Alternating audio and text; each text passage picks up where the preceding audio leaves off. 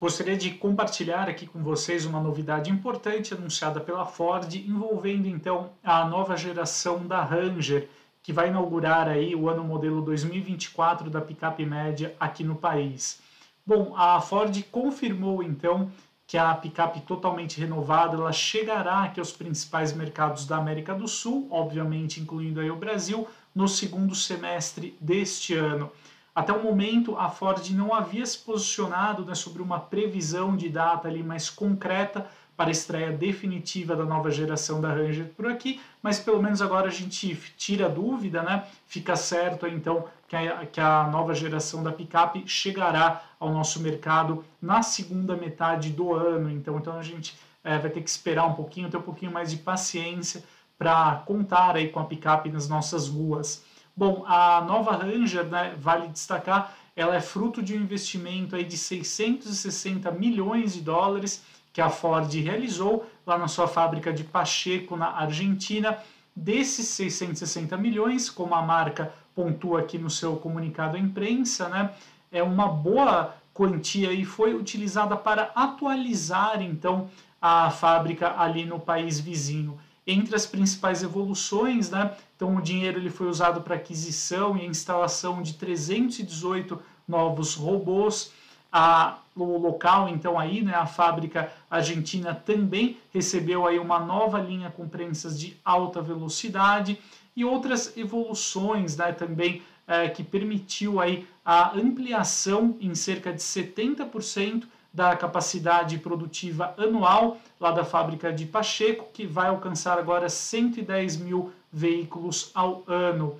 É, vale destacar também né, que a linha de montagem final, aqui como destaca a Ford, ela alcança 2 km né, de tamanho e recebeu aí também novos transportadores aéreos automáticos, autônomos, conectados e controlados sem fio. Então, uma evolução aí uh, da indústria 4.0, né? como é chamada aí as novas técnicas mais sofisticadas de produção, utilizando aí um grande, uma grande ajuda da tecnologia. Bom, o que nós já sabemos aí sobre a Ranger de forma extraoficial, né?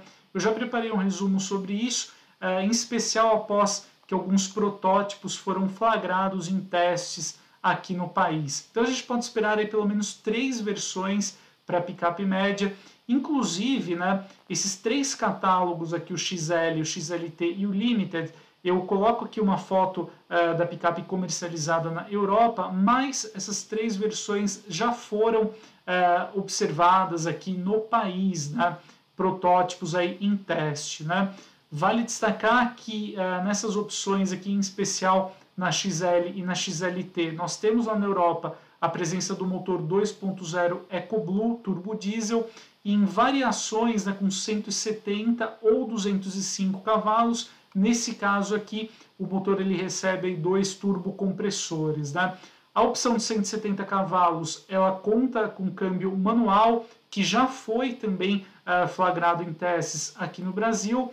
Já uh, ele pode, no caso aí, né, do 2.0 turbo diesel com 170 cavalos, além do câmbio manual, ele pode também receber uma transmissão automática, as duas aí com seis marchas. Já a opção 2.0 biturbo diesel, né, com 205 cavalos, ela é oferecida exclusivamente com a caixa automática de 10 marchas.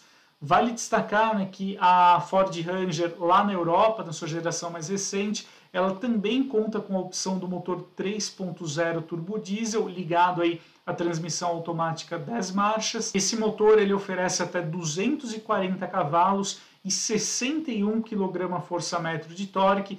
Então é uma opção bem interessante para quem deseja um nível de performance superior, né?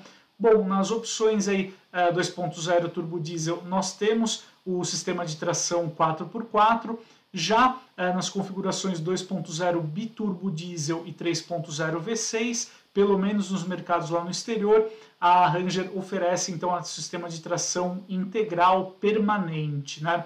É muito provável que a Ranger eh, produzida aqui na Argentina, na nova geração, ela deverá receber esses motores mais eficientes, substituindo aí, portanto, o 2.2 e o 3.2 5 cilindros também a diesel. Então a gente pode esperar uma evolução considerável uh, para a Ranger, não só envolvendo a, a estrutura ali, né, tanto chassi quanto a carroceria, mas também um salto significativo no conteúdo de itens de série e também de tecnologia aqui presentes na picape média. Então, é, basta a gente aguardar aí né, até o comecinho do segundo semestre, quando a picape finalmente deverá ser lançada aqui no Brasil, e aí nós vamos conhecer todos os detalhes como o preço e o catálogo aí definitivo de versões e também de motorização.